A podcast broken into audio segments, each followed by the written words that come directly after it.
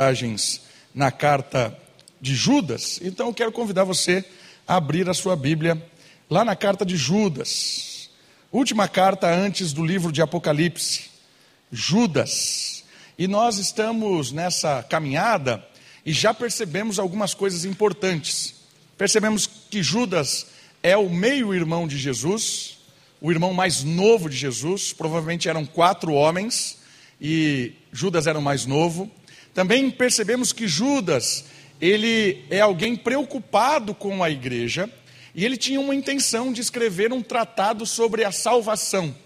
Mas algo chamou a atenção dele e talvez ele nem teve tempo de escrever sobre esse tratado da salvação e se escreveu, por algum motivo Deus não preservou. Mas essa carta Deus preservou para que nós percebêssemos a importância que Judas está dando para um perigo iminente dentro da comunidade cristã.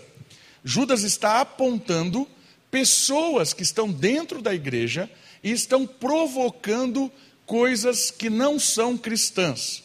Desavença, briga, intriga, estão também extorquindo esta igreja. Lembra que nós falamos que a intenção desses falsos líderes, muitas vezes, tem os três P's envolvidos: prazer, posses e poder. Por causa desses três P's, se utilizavam da palavra de Deus, da comunidade, para se beneficiar. E Judas estava incomodado com isso. Judas já estava assim, a ponto de eu não aguento mais. Por isso ele escreve essa carta dura, é uma dura carta. Ao mesmo tempo apontando esses indivíduos e alertando a comunidade. Irmãos, amados, queridos, percebam para que vocês não sejam iludidos por eles e acabem, acabem trilhando esse mesmo caminho, achando que a fé cristã é uma fé vantajosa, mas que vocês percebam que isso aqui vai levar à morte, ao juízo de Deus. A proposta de Judas é que a fé cristã seja amadurecida e as pessoas ali na comunidade, lendo a sua carta, os seus escritos, pudessem crescer e amadurecer. O tema de hoje a nossa quinta mensagem na série, é a personificação do mal. O que significa essa palavra personificação? Personificar é uma palavra que tem a ideia de dar forma, de trazer à existência coisas ou alguma situação que é abstrato. Aquilo que você não tem ou que não tem uma forma, ela ganha uma forma, ela ganha uma personificação. Vou tentar explicar um pouquinho mais sobre isso, falando do que é o mal, porque é a personificação do mal. O que é o mal, biblicamente falando? O mal não existe eternamente, como muitas vezes a gente acredita, de que o mal é Satanás, o diabo, os anjos ou o inimigo brigando eternamente com Deus, uma briga cósmica entre o bem e o mal. Isso não existe. Deus é um ser absoluto, ele é o eterno bem, ele é totalmente bom. E ele é quem existe eternamente. O mal, por si só, não existe nesse sentido. Então esqueça, se você tem na sua mente, que o inimigo, o mal, é algo que coexiste com Deus. Não é verdade. Deus é o supremo bem. O mal, ele passa a ganhar forma quando há um afastamento de Deus. Tudo aquilo que está afastado de Deus começa a se afastar do caráter de Deus, do propósito de Deus, do objetivo de Deus. O mal é o afastamento do supremo bem que é Deus. Quanto mais afastado de Deus, mais perigoso se torna. E esse mal é meio abstrato, ele não existe em si. Imagine uma cerca de aço, sabe aquela cerca de aço? Imagine que essa cerca, ela é perfeita. O mal é o buraco na cerca. Sem a cerca não existe buraco, certo? Só existe o buraco quando tem a cerca. Nessa analogia, é a ideia de que Deus é a cerca e o mal é o afastamento, é sem a cerca. O, as, o mal, então, não existe em si mesmo. Entende o que eu estou dizendo? É o buraco. A personificação do mal é que esse buraco, ele toma corações angelicais e aí você tem a personificação deste mal, deste buraco, num anjo caído, que é Satanás, o opositor. Ele é a personificação, ele deu forma, ele deu vida ao mal. E o mal também passou a existir aqui na nossa história por causa da incredulidade dos nossos primeiros representantes. Adão e Eva decidiram se afastar de Deus. Quando eles comem do fruto, eles estão dizendo: Eu não quero a lei de Deus, eu quero a minha própria lei. Eu não quero ser o cuidador do jardim, eu quero ser o dono do jardim. Comer do fruto do conhecimento do bem e do mal significa que eles, eles querem uma vida própria, um afastar de Deus. Eis a personificação do mal na existência humana. E desde então, o mal começou a se alastrar. O mal não está só na humanidade. Por causa de Adão e Eva representarem toda a criação, o mal ganhou forma em tudo que você imagina. Por isso as coisas morrem porque o salário do mal, o salário do pecado, a pena do pecado é a morte. Por isso que nesse mundo que a gente vive, tudo se desgasta, tudo se corrompe, tudo se vai, tudo morre. É o mal que impregnou e ganhou forma. A personificação do mal significa isso. Deu vida a algo que era apenas um abstrato. Era um afastamento de Deus, a distância do bem maior, o mal ganha forma nos seus, nas suas criaturas. Esse texto de hoje que nós vamos ler, Judas vai personificar o mal, ou seja, ele vai pegar aquilo que esses indivíduos que estão na igreja, esses falsos líderes, esses caras que estão se aproveitando da igreja, e ele vai personificar esse mal usando três pessoas da história que ganharam o mal no seu coração e lambuzaram-se desse mal e destruíram a sua vida e destruíram a comunidade de certa forma. O texto de hoje vai falar da personificação do mal e a sua consequência, e também eu quero dar um, um, uma, uma saída a esse mal, certo? Uma resposta de como nós crentes podemos combater essa personificação do mal que pode ganhar o nosso coração se a gente brincar com o mal. Ok? Estão comigo no texto de Judas? Vamos ler do versículo 11 até o versículo 13. Judas 11 até o 13. Diz assim a palavra de Deus: Ai deles, pois seguiram pelo caminho de Caim. Olha só, a primeira personificação do mal, Caim. Seguiram o caminho de Caim. E por causa de, ser, de, de lucro, se lançaram ao erro de Balaão, segunda personificação do mal, o profeta Balaão e foram destruídos na rebelião de Coré. Terceira personificação do mal, Coré, personagem da história de Israel. Eles são rochas ocultas e participam de vossas refeições comunitárias. Olha só, são como iceberg. Debaixo ali, você não vê debaixo da água, só vê a pontinha, mas a pontinha que você vê, eles estão no meio, participando das festas comunitárias. Eles banqueteando-se convosco, sem escrúpulos. São pastores que apacentam a si mesmos. Olha a ideia? Então, interesse próprio. Não estão nem aí com a comunidade. Querem usar da comunidade. Não só líderes, mas também qualquer pessoa que está envolvida no povo. E aí ele dá exemplos. São como nuvens sem água, levadas pelo vento. São como árvores sem folhas nem fruto, duplamente mortais, cujas raízes foram arrancadas. São como as ondas bravias ou bravas do mar, espumando suas próprias indecências, estrelas fora de curso, para as quais a escuridão das trevas tem sido reservada para sempre. Duro, palavras aqui duras de Judas e que nós vamos aprender então com esses três personagens que personificam o mal. O primeiro deles que aparece no texto, ele, perso ele personifica Caim, ele personifica a, a, a ideia de alguém que invejou, que matou o seu próprio irmão. É, antes de falarmos de Caim, eu gostaria de destacar essa palavra que começa o texto. Ai deles. Começa assim. E é muito interessante essa sequência, porque ela ecoa Jesus Cristo. Jesus Cristo, diante do mal, sempre dizia isso. Ai deles, ai dessa situação.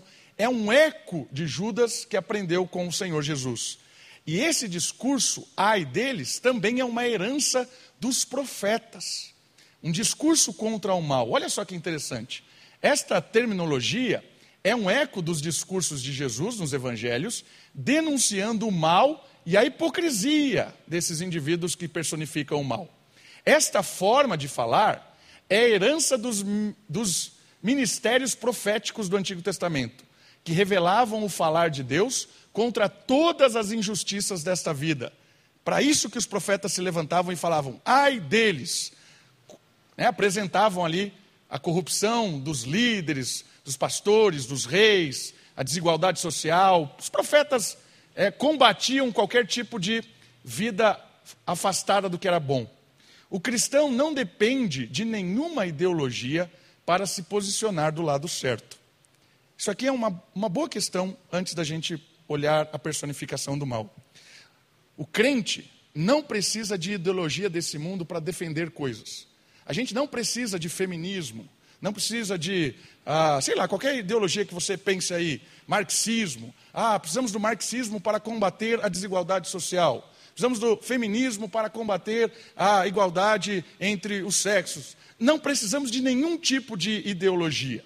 Sabe por quê? Porque o cristianismo, a história cristã e a história do povo de Deus, ela é marcada por homens e mulheres que denunciavam o mal, que se posicionavam do lado do bem, que eram pessoas justas. Os profetas apontavam a corrupção, a desigualdade, a pobreza, a maldade, a imoralidade, né, o maus trato contra mulher, contra estrangeiro. Os profetas eram homens ávidos nisso. Jesus Cristo era um contestador do mal. Jesus Cristo defendeu os, os injustiçados, defendeu aqueles que estavam sendo desconsiderados, ou pela sua etnia, como por exemplo a samaritana, por causa da sua etnia, né? ela era de Samaria, era desconsiderada. Jesus combateu esse tipo de desprezo sem nenhum tipo de associação, sem nenhum tipo de organização desse mundo para combater o mal. Perceba isso. Nós cristãos herdamos isso de Jesus Cristo, herdamos isso dos profetas, e Judas está dizendo para nós: ai deles. Isso nos ensina, queridos, que nós, como crentes, nós sempre nos posicionamos do lado correto. Nós defendemos as, aqueles que estão sendo injustiçados, nós denunciamos a maldade, nós protegemos aqueles que estão oprimidos, aqueles que estão sendo golpeados por esta vida. Nós temos como ah, princípio cristão o dever de pregar a humanidade, a igualdade, pregar que as pessoas são bem vistas e que nada deve nos separar, que as pessoas devem ser justas, acolher aqueles que estão sendo realmente desconsiderados por esse mundo. O problema muitas vezes é que nós crentes achamos que dependemos dessas ideologias e aí vamos por uma somos levados por ela. Porque toda essa ideologia normalmente contesta a fé. Quantos amigos meus, ou pessoas que eu conheci, que crentes, começaram a se envolver com ideologia desse mundo, a princípio querendo defender uma causa, e foi levado completamente. Tem amigo hoje que está lá defendendo a causa dele, completamente longe da comunidade cristã.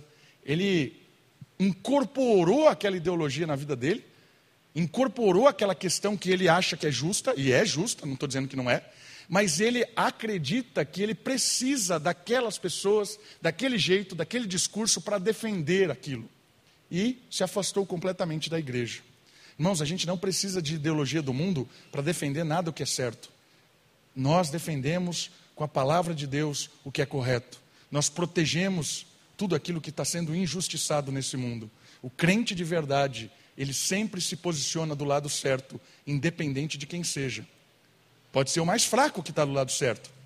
A igreja acolhe o mais fraco, acolhe a minoria, defende aquele que é injustiçado. Entenda isso. Uma resposta à personificação do mal é que nós, como igreja, condenamos a injustiça, a maldade dentro da igreja e fora da igreja.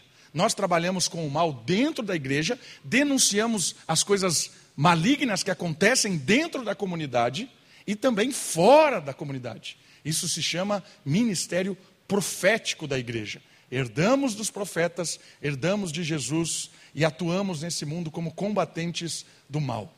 Essa é uma das funções da comunidade cristã. Entenda isso, cuidado, porque muitas ideologias desse mundo parecem bonitas, mas quando nós nos associamos a ela, somos devorados, devorados. Personificação do mal vai nos apresentar agora os personagens. O primeiro deles é Caim. É, ali está o retrato de João Batista, que morreu porque denunciou a maldade do líder, né? Morreu porque mostrou a imoralidade. Olha só Caim. Caim personifica o quê? Lembra dos três P's? Caim personifica a vida sem prazer. Olha só que interessante. Ah, mas prazer não é do diabo? Não, prazer não é do diabo. Prazer é de Deus. A vida sem prazer é uma vida longe de Deus. Mas existem os prazeres deturpados dessa vida, os prazeres enganosos que estão longe de Deus. Caim representa a personificação de uma vida triste, amargurada, uma vida angustiada com as coisas corretas. Olha só, por trabalhar de forma a desconsiderar a primazia de Deus, a oferta de Caim foi rejeitada pelo Criador. De cabeça baixa, diz o texto, não mais contemplava a beleza da vida, e assim invejou seu irmão Abel, que agia com bondade e tornou-se o primeiro assassínio do mundo, dominados por seus desejos. Deixa o seu dedo aqui em Judas, vai comigo lá no primeiro livro da Bíblia. Eu queria considerar alguns versículos aqui do texto em que conta a história de Caim, capítulo 4, do primeiro livro da Bíblia, Gênesis.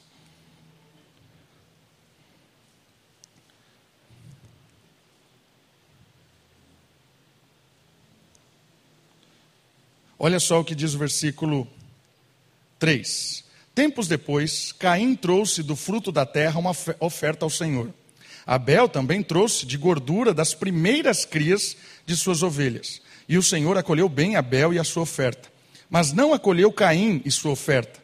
Por isso, Caim ficou furioso, ficou com o semblante baixado, caiu, desprazer da vida. Então o Senhor perguntou a Caim: Por que te iraste? E por que estás com o semblante abatido? Se procederes bem, olha só, se você fizer bem, agir bem com o seu trabalho, com a sua oferta, fazer o que é justo, não se restabelecerá o seu semblante? Não será prazeroso trabalhar, ofertar, viver? Não será bênção a vida? Mas, se não procederdes bem, o pecado jaz à porta, e o desejo dele será contra ti mas tu deves dominar. E aí tem a história, Caim arma algo assim para matar o irmão e tudo mais. E aí depois o próprio Deus pergunta para ele onde está o seu irmão, e ele fala assim: Quem me fez guarda do meu irmão? Né? Caim se afundou. A questão aqui interessante é perceber a dinâmica do texto. Alguns acreditam que a oferta de Caim foi rejeitada porque ele pegou a, a, colheita e Abel fez um sacrifício. Então, Abel matou lá o animal representando o sacrifício e Caim não. Por isso, Deus aceitou a de Abel e de Caim não. Eu acho muito difícil isso. Né? Apesar de ter algumas pessoas bem entendidas da Escritura que defendem esse tipo de coisa. Mas eu, eu não, não consigo observar isso no texto. Porque, para mim, o que o texto está dizendo é que Abel trabalhou com prazer, com alegria e ele ofereceu para Deus a primazia do seu trabalho. O mais importante, ele não pegou o resto das coisas. Ele pegou o que ele tinha de melhor. E o que ele tinha de melhor, ele ofereceu para Deus no dia da adoração. E disse: Senhor, é um prazer adorar ao Senhor com o que eu tenho porque o que eu tenho é resultado das bênçãos do Senhor, é com alegria que eu faço isso. Por outro lado, Caim era alguém amargurado, é alguém que começou a cumprir aquilo que tinha que fazer, de modo a desprezar. Vou oferecer qualquer coisa para Deus. Pegou lá o que tinha, sei lá, o resto, e ofereceu para Deus e tudo mais, e Deus não aceitou isso. Não porque o que ele estava oferecendo era ruim, mas porque a forma com que ele enxergava a vida era ruim. Era alguém que dava com tristeza, era alguém que não estava ali envolvido, era alguém que não, não queria aquilo. Caim mostra para nós alguém que não percebeu a importância de que a vida vivida de forma correta é uma vida que primazia Deus. Se você não colocar Deus em primeiro lugar em tudo que você fizer, a sua vida não vai ser prazerosa, vai ser triste, amargurada, decepcionante, porque todas as coisas que você faz sem Deus dão em nada. É legal de perceber isso. E aí é bem interessante porque a gente pode analisar a nossa vida e perceber o quanto dela tem um prazer em fazer as coisas para Deus. Analisemos a vida de Caim e apliquemos em nós. Você, quando vai trabalhar, você trabalha para Deus? Para glorificar a Deus? Ou você trabalha por qualquer outro tipo de que Caim ali apresenta? Abel trabalhava e fazia a oferta para Deus, no sentido de dizer: Isso é para o Senhor. Quando a gente levanta para trabalhar para o Senhor, nós abençoamos as pessoas, utilizamos dos nossos dons, dos nossos talentos, e a nossa vida é alegre, prazerosa. Uma das palavras que qualificam o reino de Deus é a alegria. O reino de Deus é a alegria. Quando nós trabalhamos com prazer, porque glorificamos a Deus com o que fazemos, o resultado disso é alegria no seu coração, é prazer. Por isso que se o seu trabalho é triste, enfadonho, ah, amanhã é segunda-feira, que desgraça. Quero dizer para você que você está vivendo errado a vida. Você está vivendo em forma de Caim. E vai dar ruim. Sabe por que, que vai dar ruim? Porque quem não tem prazer na vida inveja quem tem. E aí a segunda questão de Caim: a inveja. A inveja, não existe inveja boa. Porque a inveja, a característica da inveja é o ódio do outro. É olhar para Abel, perceber que Deus se agradou da sua oferta, perceber que ele está tendo prazer em trabalhar, você olha no seu trabalho enfado, e aí você olha Abel sorrindo, feliz da vida, oferecendo para Deus o que ele tem. E aí a inveja é um desejo de que aquela tristeza de Abel seja aniquilada. A inveja não é querer ser como Abel. Certo? Então eu olho e falo, poxa, eu queria ser como Abel. Não, isso não é a inveja. A inveja é olhar e falar assim, eu queria que ele morresse. E a inveja vai tomando conta do coração de pessoas que não têm prazer na vida. E o prazer verdadeiro, o prazer em fazer as coisas que nós fazemos para a glória de Deus e abençoar as pessoas, abençoar a comunidade, abençoar o mundo. A inveja vai aniquilando o nosso coração e a gente vai olhando para aquela pessoa que a gente inveja e começa com pequenas palavras ruins. Começa às vezes desprezando, olhando torto, falando mal. Sabe quando você chega num lugar, a pessoa está ali, você finge que não está, né? dá uma desconsiderada. Aí de repente a pessoa fala uma coisa que você não gosta muito, você dá uma atravessada assim. Cuidado que isso pode ser inveja. E a inveja, ela é bobinha no começo. Mas a inveja vai provocando no coração de quem permite que ela provoque algo assim diabólico demoníaco, assassino. Foi o que aconteceu na história. Caim teve tanto ódio do prazer, da alegria de Abel em servir a Deus com sua vida, que ele armou a morte e assassinou seu irmão. Duas dicas muito importantes aqui. Irmãos, busquem fazer o que você faz para a glória de Deus, para abençoar as pessoas, porque assim você terá alegria e prazer em viver. Vai viajar? Que seja para a glória de Deus. Vai assistir um filme? Que seja para a glória de Deus. Vai ler um livro? Vai trabalhar? Vai conversar com um vizinho? Vai para a igreja? Que seja para a glória de Deus e que seja o melhor por causa do Senhor. E quando a gente faz isso, abençoa quem está do nosso lado e gera alegria. Já percebeu quando você vai viajar com uma pessoa que não está satisfeita, glorificando a Deus? É uma viagem triste. Né? A pessoa reclama de tudo, reclama que a comida está não sei o quê, que o restaurante é não sei o que lá, que o hotel não sei o que que viagem longa, insuportável. Pessoas amarguradas são pessoas que não glorificam a Deus com aquilo que Deus está dando para elas. Essa é a primeira dica. A segunda é que toda vez que nós estamos descontentes com o mundo, a inveja toma conta. Sutilmente. E aonde ela vai parar, não sei te responder. Eu sei que em Caim, quando personificou a vida de alguém que não tinha prazer com ela, ela caiu na morte. E o versículo 7 diz algo muito profundo e que eu quero complementá-lo com o texto de Romanos. Diz assim: Se vocês procederem bem, se fazer o que é correto, não se restabelecerá o seu prazer, o seu semblante, né? alegria, vida. Mas, se não proceder bem, se continuar vivendo uma vida fútil, sem sentido, dando resto para Deus, né, priorizando todas as coisas, investindo o seu dinheiro, seu tempo, sua vida em tudo, menos nas coisas de Deus, menos para a glória de Deus, o pecado está à porta. E o desejo dele será contra ti. Mas tu deves dominar. Como dominar o desejo de fazer o que é errado, de ter uma vida sem sentido? Como dominar isso? Queria convidar você a abrir a sua Bíblia na carta de Paulo aos Romanos, capítulo 8. Queria mostrar como é que Deus nos empoderou para dominar esse desejo que brota. Se você deixar a vida rolar, vai ser uma vida de amargura, de inveja, de tristeza. Nós nos libertamos dessa vida, nos, nós podemos ter prazer em Deus graças a isso aqui. Capítulo 8, versículo 9. Mas, ah, desculpa, estou em Coríntios. Romanos 8, 9. Vós, porém, não estáis sob o domínio da carne. A carne não mais nos escraviza. Por quê? Mas do Espírito. Olha só, Espírito aí, com a letra maiúscula, Espírito Santo. Se é que o Espírito de Deus habita em vós. Mas se alguém não tem o Espírito de Cristo, não pertence a Cristo.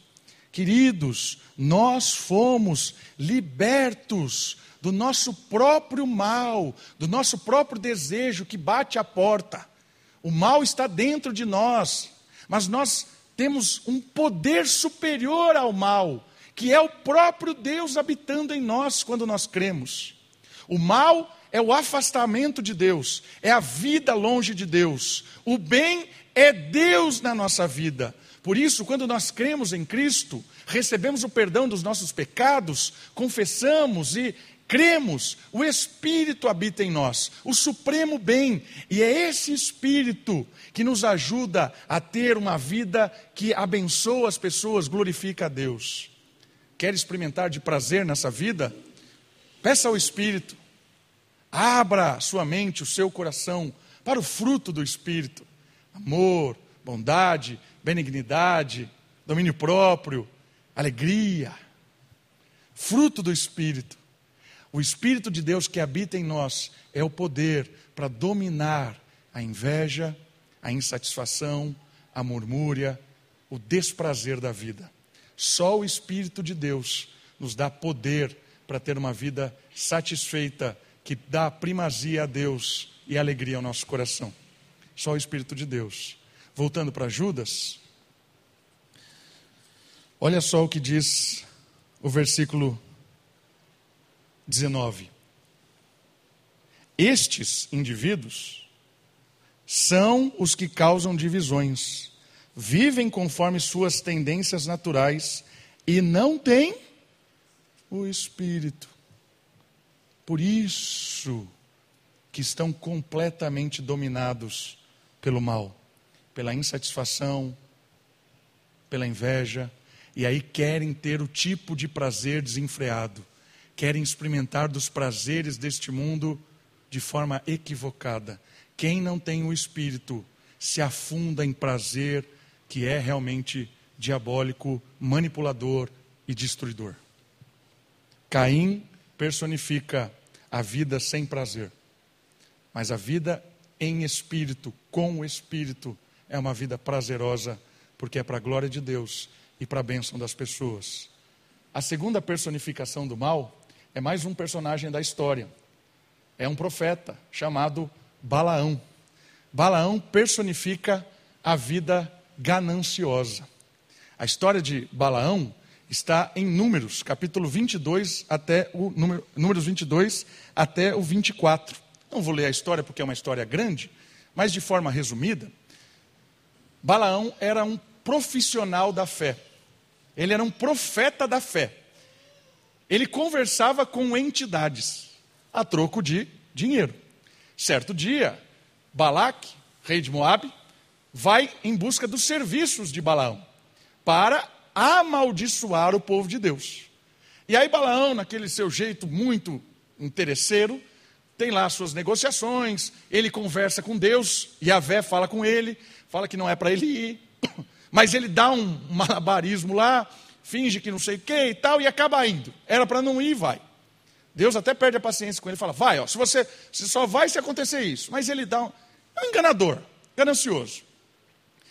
Aí, de repente, quando ele está indo lá, junto com a, a comitiva, para falar com Balaque, aparece o anjo do Senhor lá. Aparece o anjo, a mula tenta desviar, ele começa a bater na mula, bate três vezes na mula, de repente ele fica indignado, aí a mula fala com ele.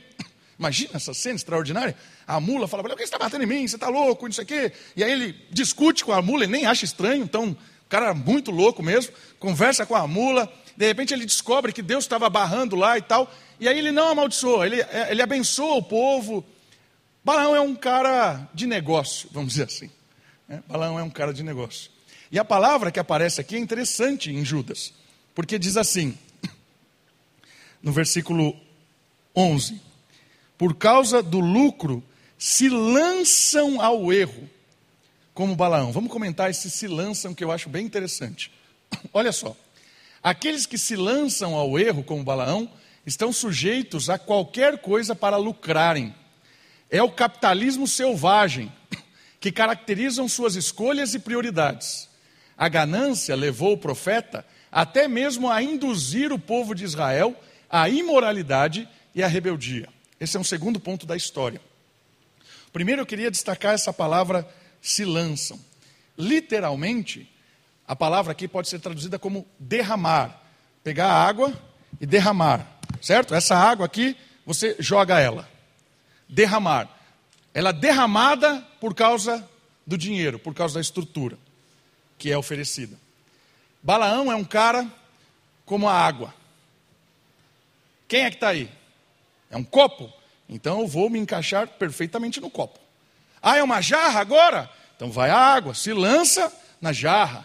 Ah, agora é um negocinho pequenininho. Lá, não tem nada, não interessa. Eu começo, eu consigo esparramar. Porque a água, ela se molda naquilo que está ali fazendo a, a, a, barreira, né, vamos dizer assim. O texto está dizendo assim: Balaão era tão galancioso, um profissional da fé, que não interessa o que estão dizendo. Pagando bem que mal tem. Era essa a ideia de Balaão. E aqui é interessante porque ele personifica o mal. Ele personifica o mal num sentido de que ele usa de tudo o que ele tem, das suas habilidades, para fazer qualquer negócio. Não interessa.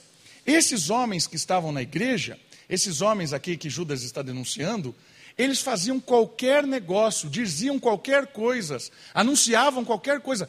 Para quê? Para o benefício próprio, por causa do dinheiro. Esse é um, é, um, é, um, é uma boa coisa para a gente pensar. É? Será que nós também, com, de forma sutil, não vivemos uma vida correndo atrás do dinheiro, correndo atrás das posses? Será que o nosso grande sonho deste mundo não é enriquecer, não é ter uma vida tranquila, porque eu tenho lá uma poupança, um pé de meia, eu consigo pagar um, um plano de saúde, consigo estar aí nos restaurantes, consigo. Né? Será que a nossa vida não gira em torno daquilo que o dinheiro promete? E aí, eu faço qualquer coisa. Se tiver que mentir, eu minto. Afinal de contas, eu preciso sustentar a minha casa. Se tiver que colar, eu vou colar na prova. Se tiver que, sei lá, enganar, vou enganar. Se tiver que vender alguma coisa escondendo, eu vou fazer, porque o que interessa é o dinheiro, porque o dinheiro vai me dar um sentido nessa vida. Eis o aspecto da personificação do mal em Balaão. Esse é o mundo que nós vivemos, irmãos. Nosso presbítero citou a questão lá da, da água, né, que começou a custar 93 reais. Né? Em primeiro momento a gente se indigna com isso. Porque onde já se viu? Todo mundo lá precisando de água, o cara que tem água está cobrando 93 reais. O que, que aconteceu quando falaram que ia acabar a gasolina? Garanto que vários aqui foram no posto pegar fila de duas horas para encher o tanque. Pessoas que nunca botaram nem 10 reais de gasolina. Porque ia acabar a gasolina. Percebe onde está o nosso coração? Você acha que se a água tivesse custando 20 reais lá, o que ia acontecer? As pessoas iam comprar galões e armazenar galão. Ia esconder, ia comprar um monte de coisa e esconder. O problema não está só no comerciante, o problema está na população também, o problema está no mal que está no mundo. As pessoas são gananciosas, a gente quer o nosso próprio benefício. Se eu colocar gasolina no carro, que importa? Mas você nunca, nunca encheu o tanque, não interessa, agora eu vou encher, vai acabar a gasolina. Percebe onde está o mal? A gente julga as coisas que estão distantes, mas quando acontece perto de nós, revela o nosso coração ganancioso, que quer armazenar as coisas. Aconteceu isso no Pague Menos, no começo da pandemia. As pessoas começaram a comprar papel higiênico desesperada, como se não desse para limpar no chuveiro.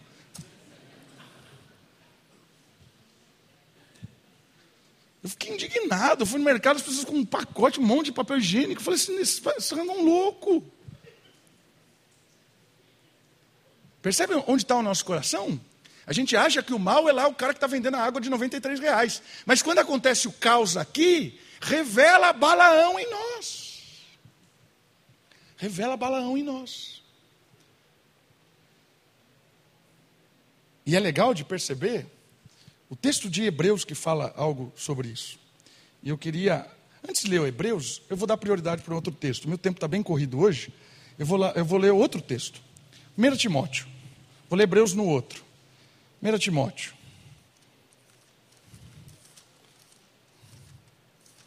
Olha só o que diz, capítulo 6.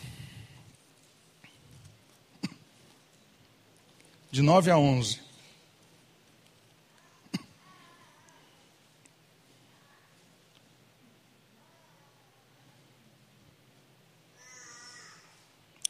Nove. Mas os que querem ficar ricos caem em tentação.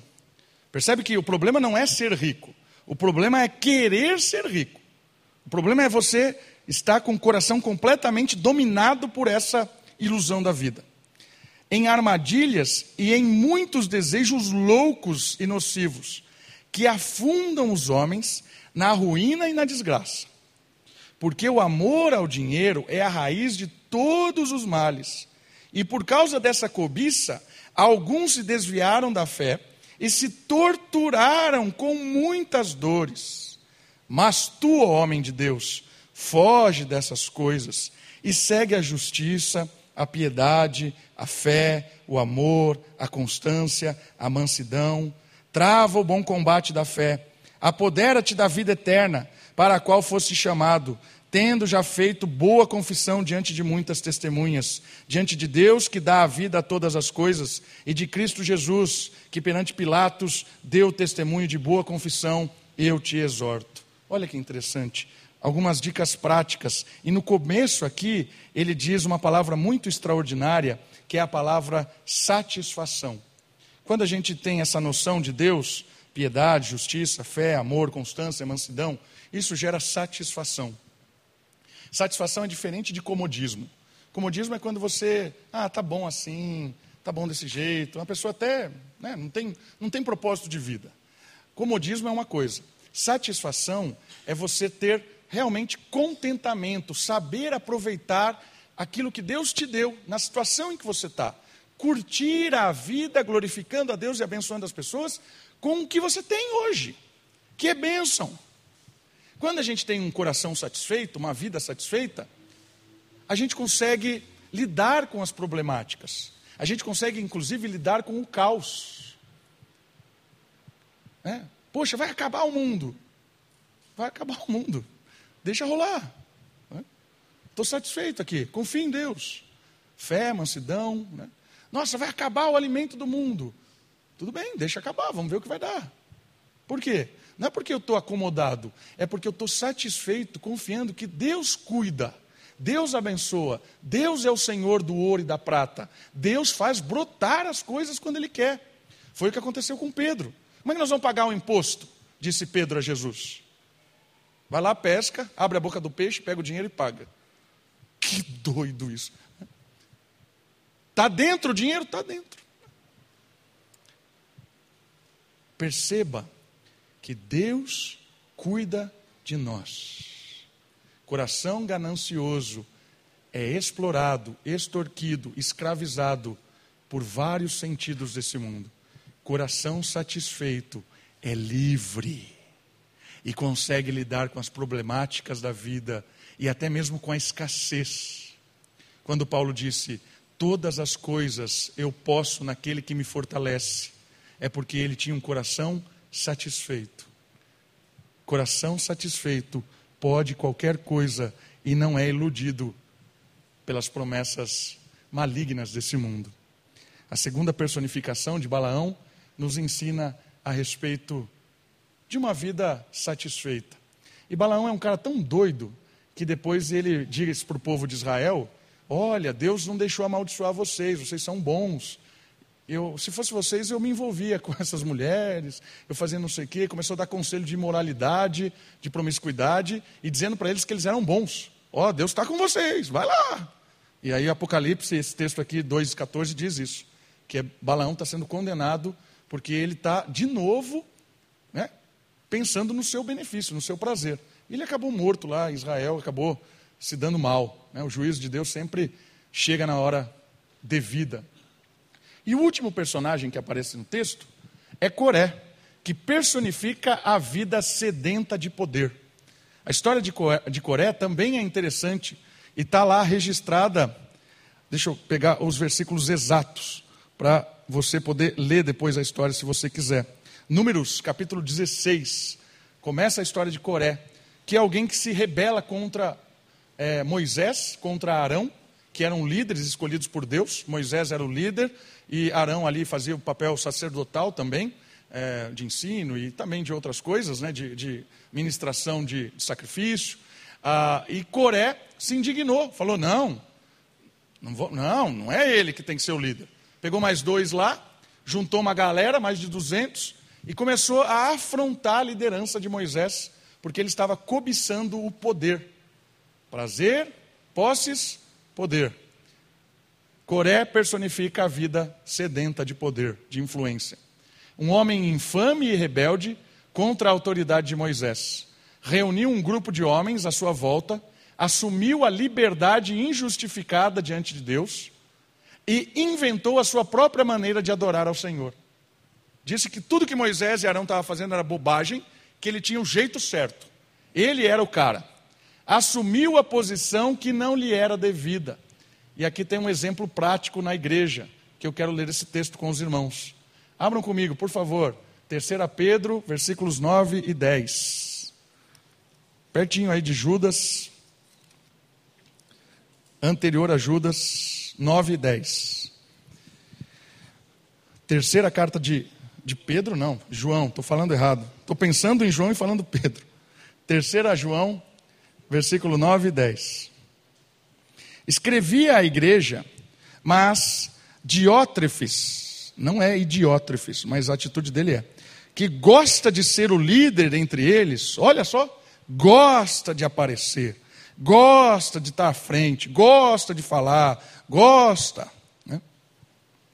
Não nos recebe, não queria os apóstolos. Por isso, se eu vos visitar, Trarei à memória as coisas que ele faz, proferindo palavras insensatas e maldosas contra nós. Como se isso não fosse o bastante, ele não recebe os irmãos, como também pra, proíbe de fazê-lo os que querem recebê-los e ainda os exclui da igreja. Olha só o que Diótrefes fez. E eu disse idiótrefes, porque no grego idiota, idiota significa aquele que só olha para si. Esse é um idiota. O cara que só olha para si, não, com, não olha as coisas. É alguém que olha só o seu próprio umbigo. E a atitude desse indivíduo é essa. Ele virou um dominador da igreja. Assim como lá Coré personificou o mal, reuniu um grupo, contestou a liderança, quis formar sua própria, sua própria forma de sacrifício, de adorar, disse: Ah, Deus não fala só com ele. É, e todos nós sabemos, né? Nós somos mais velhos de igreja, que depois Moisés foi consultar a Deus, Coré e todo mundo foi engolido pela terra. Né? Engoliu assim, a terra abriu, caiu toda a sua família, foi devorado por causa disso. Mas esse indivíduo aqui, que também personifica o mal, ele entendeu que a igreja era dele. Sabe aquela ideia de cobertura espiritual, que ah, tem algumas modas aí? Cobertura espiritual é o cara que domina você. Você vai casar, você tem que perguntar para o seu líder: Ó, caso ou não caso? Aí o cara vai lá fazer a leitura bíblica da forma dele e vai dominar. Compra um negócio ou não compra? Faça. Você criou um guru. Pastor não é guru e nunca deve ser guru. Quem é responsável pela sua vida é você, não sou eu. A minha finalidade como pastor é cuidar, pastorear, defender, né? cuidar, apontar o certo. Mas quem escolhe as coisas não sou eu por você. Eu não posso exercer poder dentro da sua casa. Poder quando você cuida da sua esposa, do seu marido, como você abençoa os seus filhos, poder de como você administra a sua, sua empresa. Não posso fazer isso. E olha só que interessante: Deus deu a sua responsabilidade para você desempenhar a sua função. Só que aquele que tem sede pelo poder, ele quer centralizar tudo. Ele quer ser dono de tudo, ele quer manipular tudo, ele quer dizer como você se veste, o que é pecado e o que não é, o que vai para o céu e o que não vai. Olha só. Ó, oh, se você fizer isso, você vai para o inferno. Ó, oh, se você não se vestir dessa maneira, ó, oh, se você não, não fizer tal coisa, olha, se você não der dízimo na igreja, exploradores, sedentos pelo poder. Esse é um alerta. O alerta também é para nós, porque muitas vezes nós, todos nós aqui, temos alguma influência sobre alguém. Seja um filho, um neto, seja alguém que você dá aula, ou no seu trabalho, ou na sua vizinhança, você exerce influência, você tem autoridade ou poder sobre alguém. Como é que você exerce essa influência? Como é que você lida quando Deus te dá a oportunidade de liderar, de exercer o poder? Sobe a cabeça, domina, explora, esnoba. É, olha a pessoa que está em cima, ah, não vejo a hora de chegar ali, a qualquer custo, faço qualquer coisa. O poder deturpa a mente, fica preso para exercer domínio sobre os outros. Isso acontece dentro da igreja, isso acontece na vida particular, quando a gente deixa o mal ser personificado no nosso coração. Eu queria ler Hebreus agora, capítulo 13. Como é que Deus lida com isso? E aí nós estamos indo para a reta final da nossa mensagem. Hebreus capítulo 13, versículos 7 e 17. Olha só o que diz o 7. Lembrai-vos dos vossos líderes. Olha a diferença. Coré que contestava Moisés, para a recomendação aqui do autor aos Hebreus. Lembrai-vos dos vossos líderes, que vos pregaram a palavra de Deus, observando-lhes atentamente o resultado da vida, imitai-lhes a fé. Por um lado, tem aqueles que são exploradores, mas por outro lado, tem as pessoas que são líderes, justas, corretas, que querem fazer o que é correto. Esses são dignos de reconhecimento, de amor, de cuidado. Olha o 17. Obedecei a vossos líderes, sendo-lhes submissos, pois eles estão cuidando de vós. Olha a diferença do falso líder para o líder correto. O falso líder está cuidando de si mesmo. Eles têm sede de poder, de posses, de prazer, mas o líder que é inspirado por Deus, chamado para o Evangelho, ele é submisso ao Evangelho e ele cuida, pastoreia, como quem há de prestar contas, para que o façam com alegria e não gemendo pois isso não vos seria útil. Então, colabore com aquelas pessoas que exercem a liderança de forma boa, positiva, amável. Isso vale também não só no contexto religioso, como eu disse, a oportunidade que nós temos de estar debaixo da autoridade de alguém nesse mundo, seja um patrão, seja um, na escola, na faculdade, alguém está acima de você, né? respeite, ame, demonstre o amor de Cristo. E também as pessoas que estão abaixo. Seja a pessoa que motiva, que estende a mão, que está junto, que contribui. Essa é a dinâmica da sociedade e a dinâmica da igreja. Coré é a personificação de alguém que não mede esforços para dominar sobre o outro. E terminando, terminando, o último slide, ele aponta para nós os resultados dessa comunidade em que esses líderes e essas pessoas agem sem nenhum tipo de atenção. E eu quero terminar lendo os resultados e comentando de forma muito breve, que estão no versículo 12. Eles são rochas ocultas e participam das vossas refeições comunitárias, bancanteando-se convosco, sem escrúpulos. Estão no nosso meio, mas não estão nem aí para nós. São pastores que apacentam a si mesmos, pessoas egoístas, e aí vem a, a, os resultados. Nuvem sem água. Né? Para que serve nuvem sem água? Né? A chuva que era bom, não veio. Então, esse tipo de vida, ele é uma nuvem sem chuva, sem o, o, o importante. São como árvores sem folhas e sem fruto. Não serve para nada. Duplamente mortais. Morre uma vez e morrerá na eternidade. Morre a primeira morte e morre a segunda morte, cujas raízes foram arrancadas. São como as ondas bravas do mar, espumando as suas próprias indecências. Aqui, sabe quando você vai na praia depois do ano novo, que o pessoal mandou um monte de coisa para manjar e ela devolve? É exatamente isso que está acontecendo. Vem a, a água, a onda cheia de, de, de, espuma e cheio daquelas coisas, daquele lixo. Tu vai na praia depois do ano novo, é divertidíssimo. Né? Você recebe um monte de lixo na cara. É isso aqui que o texto está dizendo. Esses caras agem dessa forma. São como ondas que trazem lixo para sua cara. É isso que o texto está dizendo. E a última ilustração que ele dá: estrelas fora de curso para as quais a escuridão das trevas tem sido reservada. É a estrela que perde o seu rumo, né? a estrela que você vê e de repente ela some. Essa é a ideia. Os resultados aqui são infrutíferos, são mortais, não vão dar em nada. Os resultados dessa vida personificada pelo mal é a morte. E a resposta é: o Espírito de Deus, a satisfação e a submissão, o amor em obedecer, e aproveitar as oportunidades de oferecer, realmente, quando você tem poder para exercer, que seja de uma forma sadia, abençoadora. O Espírito nos ajuda a tudo isso. Vamos orar? Baixe sua cabeça, feche os seus olhos. Vamos agradecer a Deus e pedir ao Senhor que nos livre dessa personificação do mal, desse desejo de viver uma vida completamente longe da vontade de Deus. Ó oh, Pai, tenha misericórdia de nós nos ajude a caminhar nas tuas mãos, nos ajude a fazer o que é correto, o que é justo, nos ajude, ó Pai, a ter satisfação em alegria em servir ao Senhor, estar próximo da igreja.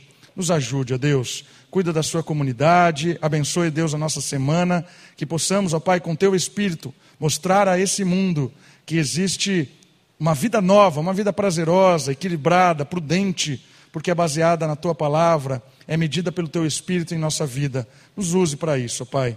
Nós oramos e queremos agora te louvar, cantando ao Senhor, para a glória do Senhor. Oramos no nome de Jesus. Amém.